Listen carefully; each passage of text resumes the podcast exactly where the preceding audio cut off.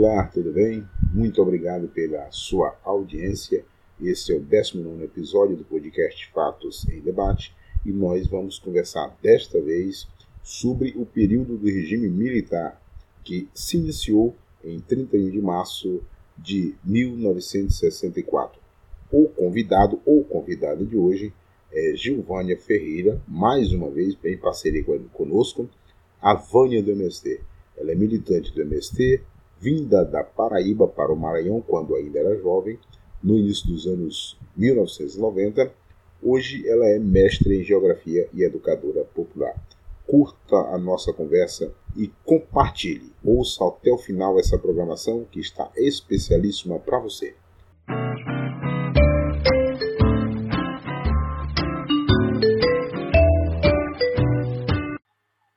Olá, sou Zé Luiz Costa, sou apresentador do do podcast Fatos em Debate. E mais uma vez nós vamos conversar com a Gilvânia Ferreira, a Gilvânia do MST, e dessa vez nós vamos conversar sobre um tema que está na história e que a gente não pode esquecer, é justamente por isso, para que não aconteça nunca mais, que é o aniversário, o aniversário não, o golpe militar de 64. Então nós vamos conversar aqui sobre o 31 de março de 1964, mas principalmente aquilo que ficou marcado no meio dos movimentos sociais, no meio do movimento estudantil daquela época. Gilvânia, suas saudações iniciais, e aí se já quiser ir entrando para o assunto, fique à vontade, viu? Olá a todos e todas. É, hoje é, estaremos com uma temática né, muito forte que marcou a história do nosso país e que a gente não pode esquecer, a juventude brasileira não pode esquecer, né, a nossa geração não pode esquecer, Zé, o quanto a ditadura militar deixou marcas profundas, né, cicatrizes, porque a tortura, a violência, a perseguição, a censura e a morte, né, é, que vitimou tantas famílias, né, tantos trabalhadores do campo e da cidade, estudantes, é, professores, intelectuais, poetas, artistas, né, atrizes, atores, né, que foram é, presos, torturados e muitos jornalistas, né, desapareceram. É, então, 31 de março, né, 1 de abril, é, que marca né, um período de uma ditadura de 64 até 85, e não só é uma ditadura no Brasil, né, mas isso é um período que marca também as ditaduras na América Latina, em particular no Chile e, e na Argentina, né, nossos países aqui vizinhos, é, o quanto é, o golpe, né, ele foi pensado, ele foi estruturado, né, num período é, que marca né, a censura da imprensa, né? É, e, e, que isso tinha a ver com uma grande pressão da, da, da, classe dominante, né, da burguesia brasileira, dos latifundiários, né, que trazia em si essa bandeira, né, é, a família, né, a família acima de tudo, Deus acima de tudo, né, e a propriedade acima de tudo, né. Então eles tinham esse esse esse eixo, né, é, a, a, terra, a propriedade, a família, né, e a questão da religião, né. Mas tudo isso a gente sabe que era uma grande é, falácia, né, que se colocava isso à frente exatamente para mascarar toda a estratégia construída para o golpe militar de 64, né?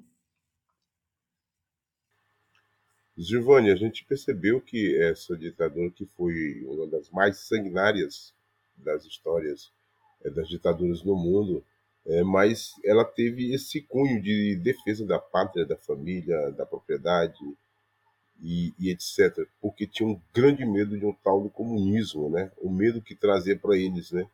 E aí naquele período do golpe, João Goulart ele tinha uma aproximação maior com os movimentos sociais, inclusive realizando algumas reformas de base, e isso proporcionou com que esse medo deles ficasse realmente é, marcado. E aí toda essa questão das riquezas que tem no Brasil e do apoio dos Estados Unidos por meio da CIA é, para se apropriar desses bens, de, desses bens naturais que tem no Brasil. E, lógico, manter o domínio sobre os países da América Latina, né? Sim, é, Zé, o golpe ele foi planejado em 61, né? Focar, focando na renúncia de Jânio Quadros, na pressão para que o Jânio Quadros renunciasse, e o Congresso ele impulsou, né, o presidente da Câmara, que era o deputado Ronieri Mazzilli. E nesse período, o vice, que era o, o, João Goulart, ele estava na China, né, fazendo as articulações internacionais e o, os ministros militares eles pediram um veto à posse de João Goulart. E aí, ao, ao colocar esse veto, é, ocorreu que um impedimento, né? E aí foi, foi vetado por outros setores isso, né? Ele tinha que assumir porque ele era o vice, mas com essa, é, porque tudo isso rezava contra a Constituição, né? E aí houve mobilizações das forças políticas, né? Houve manifestações, houve greves, né? E diante dessa situação, é, até uma ameaça de guerra, né? Se foi colocada. Então, foi feita uma proposta de emenda constitucional número 4, que estabelecia um regime parlamentar, né?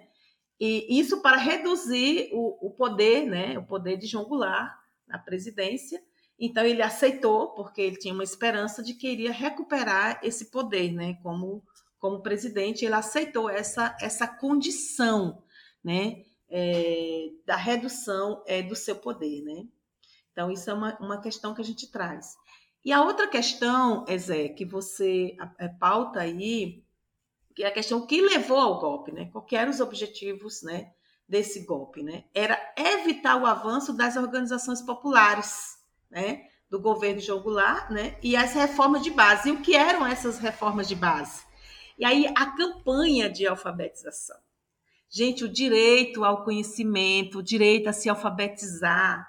E essa era uma grande reivindicação dos movimentos populares, né? E a necessidade de organizar no Brasil inteiro esse combate ao analfabetismo, principalmente os camponeses, porque na época havia a, a, quantidade das pessoas vivendo no campo, né, era enorme, né, era, a maior parte da população estava vivendo no campo. E a, a a, o analfabetismo né, estava presente nessas populações. E aí, o, o, todos os setores, né, os camponeses, a população negra, a população ribeirinha, né, a população é, é, que viviam, os pescadores, extrativistas, né? Então, um número muito grande de pessoas analfabetas. Então, um ponto forte era a questão da campanha de alfabetização, né? O outro ponto era a distribuição de terras para os poceiros, né? e a reforma agrária. Por isso a, a, a, vem forte essa questão do direito à propriedade à terra, né? Mas esse direito à propriedade da terra não era para os camponeses, né? nem para as populações é, negras do nosso país, nem para os pobres, né? É, a distribuição da terra e o direito à propriedade seriam para as famílias, chamadas famílias de bem, né? As famílias que já tinham posses, né? Que já eram os grandes latifundiários, os coronéis do Nordeste né?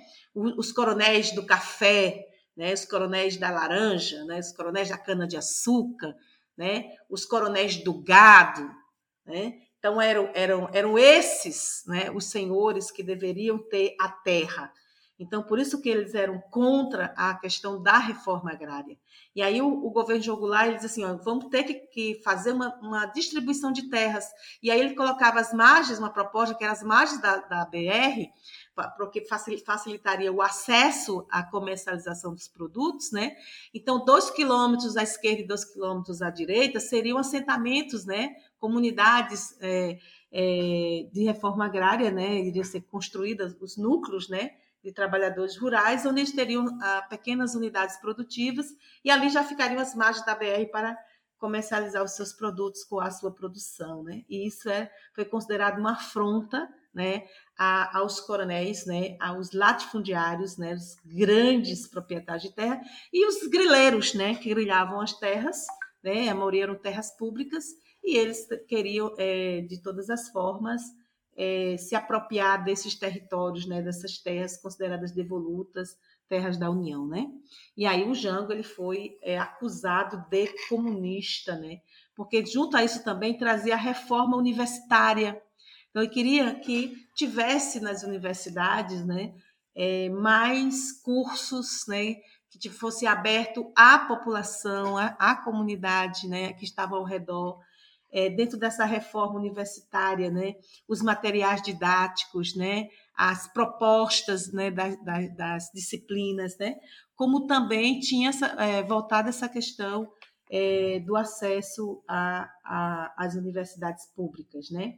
A nacionalização das refinarias de petróleo era também uma outra pauta que fez com que a burguesia nacional se assanhasse, porque era é, sair desse, desse nicho da privatização, né, da, da propriedade do, dos, dos, recursos naturais e passar a ser do Estado. Então, a nacionalização do petróleo, né, então a campanha O Petróleo é Nosso, e a questão da reforma eleitoral, que era a garantia do voto para as pessoas analfabetas.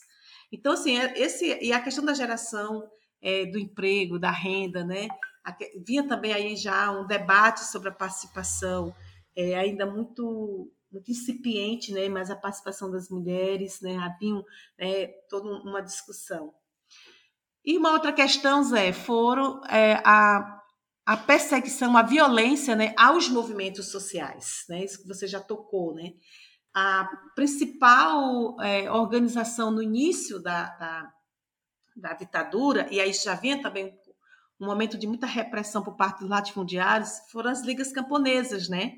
Então, as ligas camponesas elas já estavam sendo. É, é, vivenciando né, os trabalhos camponeses a violência dos latifundiários. Né? E em 64 vem o Estado.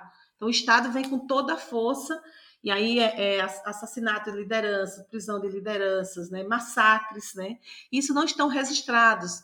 Como você sabe, eu nasci na Paraíba e eu ouvia, né, na minha memória está muito presente, ouvia as histórias né, de camponeses que tinham que, que é, se esconder, que tinham que ficar tempos e tempos é, dentro da mata, outros tinham que é, ir para outros estados, né, ir para outros lugares com nomes é, diferentes, né? Então, a, a, própria Elizabeth Teixeira, né, a esposa de, de, João Pedro Teixeira, que ele foi assassinado, ela teve que fugir com os seus filhos, porque ela iria ser morta, né, com, com toda a sua família, teve que fugir para o Rio Grande do Norte, e tem um outro nome, né, ela colocou o nome de Marta, foi ser lavadeira, lavar roupa, né, é, para as famílias lá, né, viver de uma forma clandestina e criar os seus filhos. Então, é, esse foi um dos primeiros movimentos. As UTABs também, né, a União dos Trabalhadores Lavradores da Agricultura, né, elas também foram é, perseguidas, né, e, e, muitas de suas lideranças assassinadas. Né. O Master, né, no Rio Grande do Sul, né, também foi um dos movimentos é, de sem terra também que foi perseguido, né. Ele tinha uma, uma uma, uma via, uma linha progressista né, de, da, distribuição da terra. Então, tiveram vários movimentos, né, movimento também dos professores, né, dos universitários, estudantes, né, muitos tiveram que, que também cair na clandestinidade.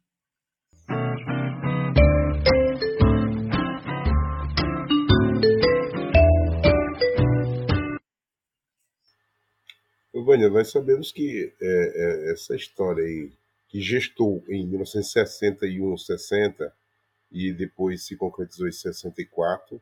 É, o auge dela foi em 69 com a AI-5, né? E aí se perdurou, come, começando uma decadência a partir de 75, 78, até que o último governo militar foi João Figueiredo. É, gostaria que você falasse um pouquinho desse período aí, porque aí Teve o, o das lutas de massas, que culminou com as diretas já, e aí veio a vitória do povo na construção de seu direito, de ser, aí vem a, a nova Constituição é, em 88. Gostaria que você falasse um pouquinho sobre essas, o AI-5, a decadência da ditadura militar e o reascenso de massas com as diretas já. É muito excelente essa, essa pergunta, Zé. É, o AI-5 é o que foi o período mais violento né, do processo de toda a ditadura, né, porque eles tinham que demarcar força. E esse demarcar força era porque, mesmo com toda a violência, ou seja, quatro anos após o golpe, é, havia muitas reações, muitos movimentos, as pessoas ainda estavam fazendo manifestações dentro das universidades, mesmo com toda a perseguição, né, o movimento é, dos trabalhadores, né, é, haviam é, os intelectuais, os artistas, então havia muita resistência, então eles precisavam acabar com a resistência.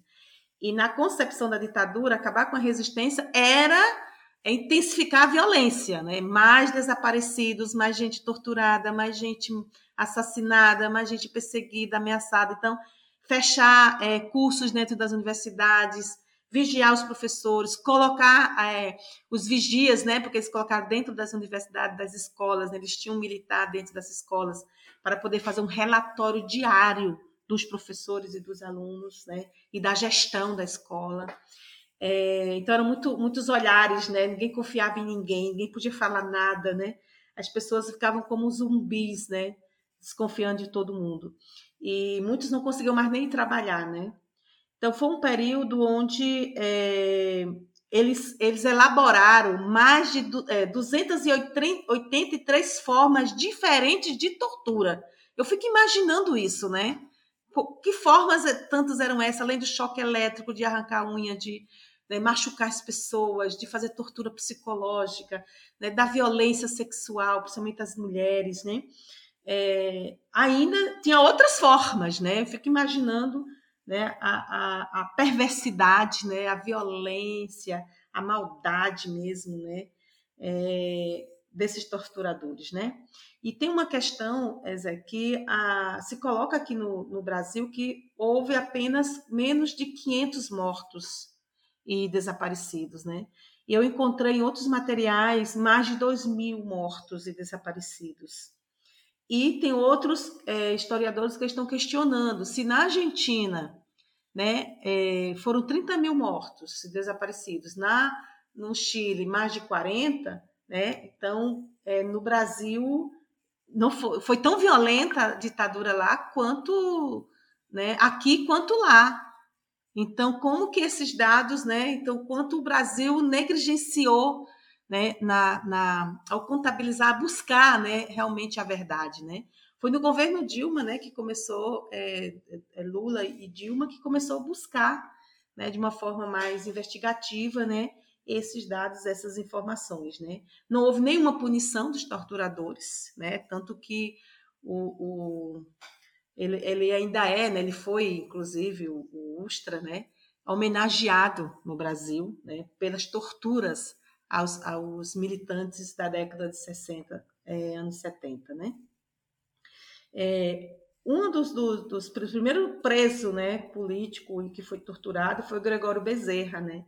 E ele foi arrastado pelas ruas de Recife. Então ainda tinha essa questão de colocar né, a, a imagem pública né, do, do militante para dizer, olha, quem se atrever a fazer a luta, a questionar, né, a, a ordem estabelecida será torturado e arrastado pelas ruas, né? Então, essa foi a crueldade que a gente pode, assim, tem que dizer, tortura nunca mais. Nós não podemos voltar. Eu fiquei assustada, às vezes, com, quando eu vi nas mobilizações há dois anos atrás, três anos atrás, a juventude, né, e muita gente na rua pedindo a volta da ditadura. E nem sabia o que tinha acontecido nessa ditadura. Se você perguntasse, eles também não sabiam. Né?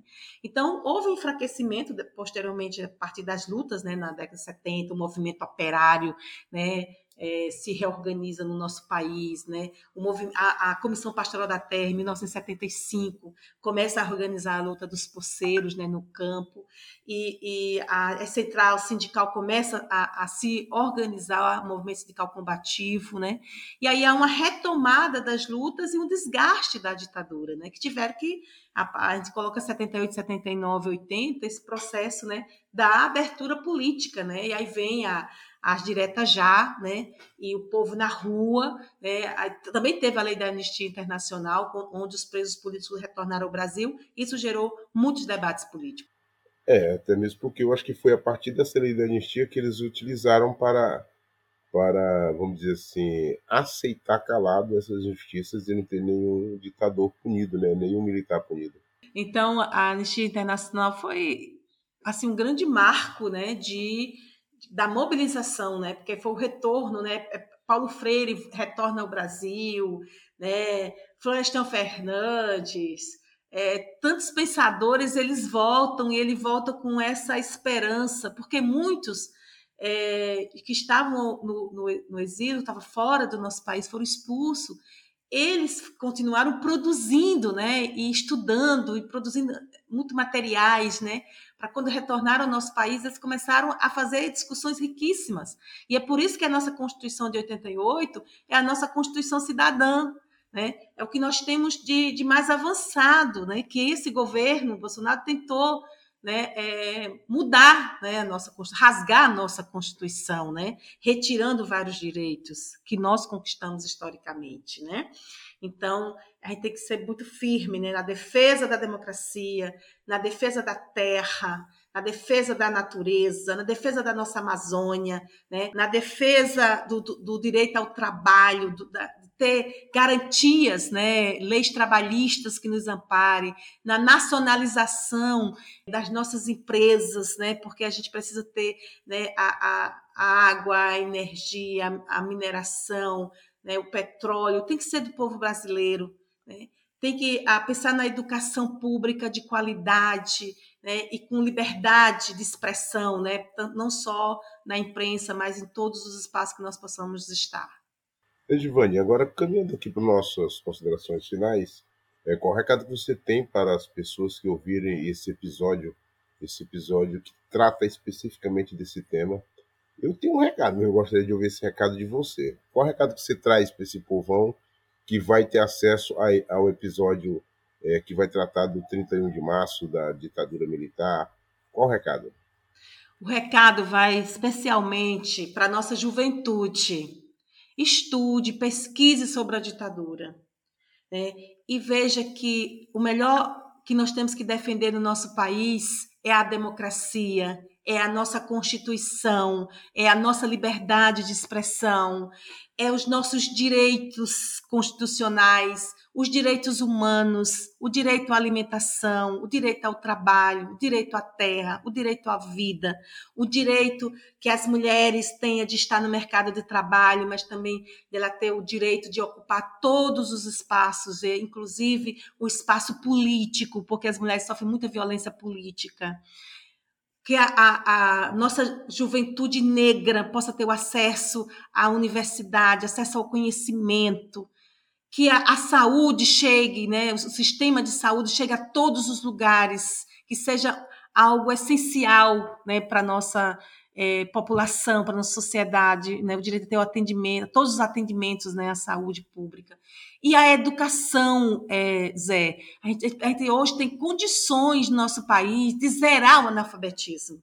Então, que esse seja um compromisso nosso da sociedade brasileira e que a gente levante as nossas bandeiras e que a gente não tenha medo, não tenha medo de lutar, não tenha medo de reivindicar, não tenha medo de colocar o ponto X, está aqui, olha, nós precisamos é, avançarmos nessas questões do nosso país e a gente tem que construir a luta permanentemente antirracista, anti. É, a gente tem que fazer essa luta né, anti-imperialista, né, essa luta anticapitalista, essa luta anti-homofóbica. Né? Nós temos que estarmos à frente né, de todas essas lutas né, para que possamos ter um mundo melhor e um país justo e belo para todos e todas. Você muito obrigado. Nós conversamos com a Giovânia Ferreira, a Giovânia do MST, ela que veio falar sobre o período da ditadura e a gente sabe que esse é um assunto que ele vai mais e mais, mais, porque é muita, muita coisa dentro da história. Um abraço, Giovanni, muito obrigado pelo carinho é, da sua participação e até o próximo episódio, viu, Vânia? Um grande abraço a todos e todas. É um prazer, Zé, estar sempre dialogando contigo.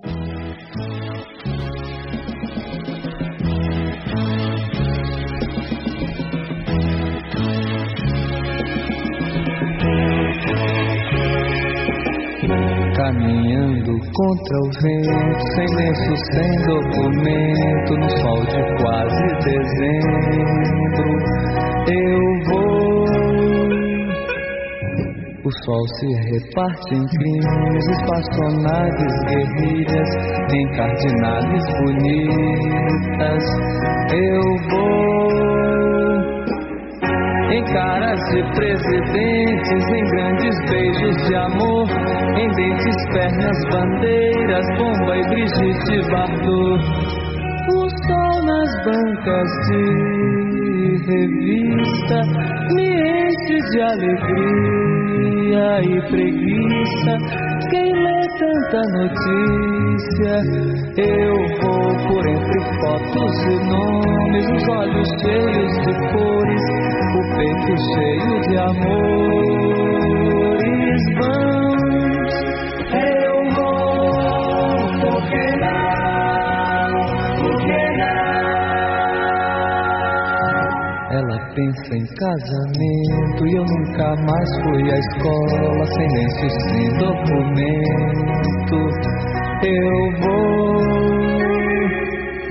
Eu tomo Coca-Cola, ela pensa em casamento e uma canção me consola. Eu vou por entre fotos e nomes, sem livros e sem fuzil, sem fome, sem telefone, no coração do Brasil. Ela nem sabe até, pensei em cantar na televisão. tão bonito. Eu vou sem lenço, sem documento, nada no bolso ou nas mãos. Eu quero seguir vivendo.